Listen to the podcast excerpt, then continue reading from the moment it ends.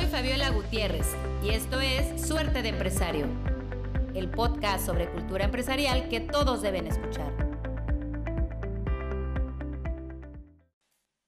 ¿Qué tal? Bienvenidos, bienvenido doctor Joel de nueva cuenta a este podcast Suerte de Empresario y con un tema que ha levantado muchísima polémica como la subcontratación laboral en este momento. Muchas gracias de nueva cuenta por el espacio, un saludo a todos. Así es, la relevancia justamente de tener temas que se vuelven importantes para el empresario, presentarlos de forma digerible para que le saque el mayor provecho e inclusive, bueno, no solamente el empresario, sino todos aquellos que interactúan con él, clientes, proveedores, organizaciones de trabajadores, como es el caso que hoy tocaremos el día de hoy. Efectivamente, tema polémico desde hace varios años, sin embargo, pues ahorita hay una adhesión eh, a esta, a esta eh, reforma o a esta propuesta donde habla eh, algunos términos nuevos que sería interesante que como empresarios los conozcan, ¿no? Puedo seguir subcontratando, ya no va a ser permitido, me puedo seguir eh, sumando a esta figura de subcontratación en su totalidad. ¿Cuál, cuál sería tu veredicto, estimado Joel? Así es, como, lo, como bien lo refieres, el pasado 5 de abril del año en curso, el gobierno federal eh, presenta el acuerdo en materia de subcontratación y reparto de utilidades. Un acuerdo justamente que logran de forma tripartita entre el Estado, el sector empresarial y el sector trabajador para dar un gran paso a este tema que lleva varios años justamente tratándose, pero que en, este acuerdo vemos nuevos límites. Lo comentábamos eh, previamente que el tema de la subcontratación en realidad es algo que siempre ha estado presente en las actividades y la dinámica de la empresa. Sin embargo, no se habían establecido límites. Este nuevo acuerdo fija ciertas posturas, creo que principalmente en tres puntos. El tema de la contratación de servicios especializados y de obra, el tema de reparto de utilidades, así como la incorporación de las empresas eh, de subcontratación a un registro en la Secretaría del Trabajo y Previsión Social. Estimado Joel, con este nuevo convenio sobre el tema de la subcontratación, yo te preguntaría, soy empresario, ya he escuchado en las noticias, he escuchado en las redes sociales, con mis colaboradores, con mis asesores personales, el tema es delicado, el tema es para poner atención se va a poder seguir utilizando y si fuera en su caso que me dijera no, la respuesta, mañana ya tendría que cortar de plano con todos los servicios que tuviera como subcontratados? Bien, eh, en relación a estos dos puntos vamos por la primera pregunta, ¿no? ¿Se va a seguir utilizando? Sí. Se ha utilizado, se utiliza y se va a seguir utilizando. Nada más debemos de tener presente que hoy está medido, está regulado en el tema de la siguiente pregunta. ¿A partir de mañana ya tengo que empezar a aplicar? Y la realidad es que no. De repente se ha presentado una confusión porque este eh, acuerdo justamente en materia de subcontratación ha establecido un periodo de 30, perdón, de tres meses para el periodo de transición, pero habrá que determinar cuándo empieza a correr ese periodo de tres meses. Es decir, no lo, no, no lo voy a rescindir ahorita, este subcontratación, pero sí me voy a preparar para dejar de hacerlo en algún momento, porque ahorita me van a dar como ese periodo de transición, no de los, de los tres meses, sino de lo que ejecutan o hacen el, el cambio a la ley federal. Hay mucho terror en esta parte de, de qué sí puedo hacer ante la autoridad y qué no, de una práctica que se venía ejerciendo porque pues, estaba ante la ley, digamos, todavía con ciertos atributos que lo podías hacer. Entonces no es que mañana dejes de utilizarlo, simplemente es que empieces a crear una cultura de prevención asesorados por expertos que te digan cómo vas a llevar esa transición y si en su caso, por lo que entiendo, vas a seguir utilizando un porcentaje de la subcontratación, que sea de la forma en que la ley y la autoridad te lo delimitan y te orienta a cómo lo hagas. ¿Estamos en lo correcto? Efectivamente, Fabiola, como lo concluyes, así es como lo debe de entender el empresario. Bueno, hago la siguiente pregunta, eh, para mí muy relevante. ¿Quién pierde y quién gana en este nuevo acuerdo, en esta nueva negociación? Una vez que se tiene la información y se ha analizado el tema, a pesar de que es un acuerdo en el que participan los tres sectores y que en el, en el que se tuvo que ceder, el que gana definitivamente es el empresario, es el patrón. Déjate comento por qué, porque inclusive es complicado digerirlo en muchas ocasiones para este, este personaje protagonista del acuerdo, ¿no? Em, el patrón en algún momento analiza, voy a dejar de utilizar, cuestión que ya hemos aclarado que no, simplemente se ve limitado. Eh, sin embargo, habrá que visualizar este acuerdo en materia de subcontratación como una tregua que hace el gobierno federal con el propio patrón, en el que le dice, oye, de esta figura quizá se ha utilizado en exceso, es tiempo de ponerle límites, pero no lo vamos a hacer de la noche a la mañana.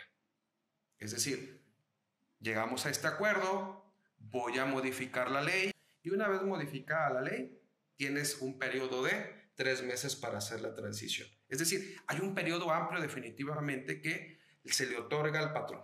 ¿no? Quiere decir que aquí hay un elemento que debe de ver como favorable el empresario y que tiene que aprovechar justamente con el ánimo de prevenir. Sin dejar de señalar que hay otros elementos bastante interesantes a considerar, como inclusive lo puede ser la temática de seguir subcontratando servicios especializados que no que estén directamente relacionados con el objeto principal de su empresa. La, ley va a, seguir, va seguir permitiendo justamente el punto de seguir eh, subcontratando aquellas actividades que sean especializadas en relación a la, a la actividad por la cual se obtenga mayor ingreso.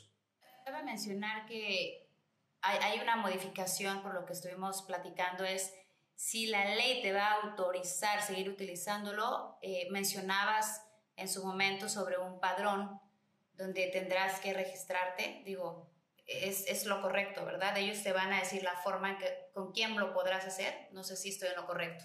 Las empresas tienen que evolucionar. Hoy es una realidad, no es un secreto. Tenemos un sinnúmero de empresas que se dedican a la administración de personal en un proceso de cambio, en un proceso de renovación, estas empresas que hoy se dedican a brindar el servicio de subcontratación tendrán que hacer cambios, entre ellas incorporarse al registro público de empresas de subcontratación de servicios especializados. Es decir, hoy habrá que hacer adecuaciones para poder brindar el servicio. Y por lo tanto, el empresario tiene que estar informado de cuál es el checklist, cuál es el requisito que debe de cumplir la empresa que me va a brindar el servicio de subcontratación. Bueno, ahí hablas de un blindaje que tú como empresario dices, ok, sé que es por esta vía, el, la autoridad o el, o el gobierno federal me va a ayudar a regularlo para yo también protegerme y seguir las indicaciones de la autoridad. Definitivamente.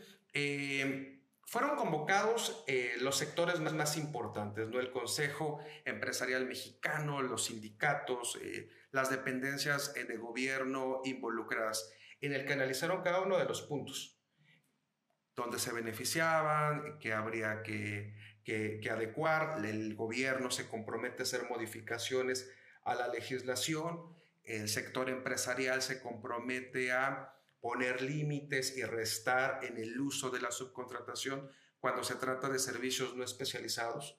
Y a su vez, bueno, eh, el trabajador tendrá una mayor oportunidad de beneficiarse de aquellos elementos que, o derechos que se generan en su relación con el patrón. Estimado sin duda es un tema muy amplio, el cual pues definitivamente necesitaríamos reunirnos y dialogar, intercambiar más puntos de vista puntuales sobre el tema de la subcontratación y todas las modificaciones que han requerido de ello.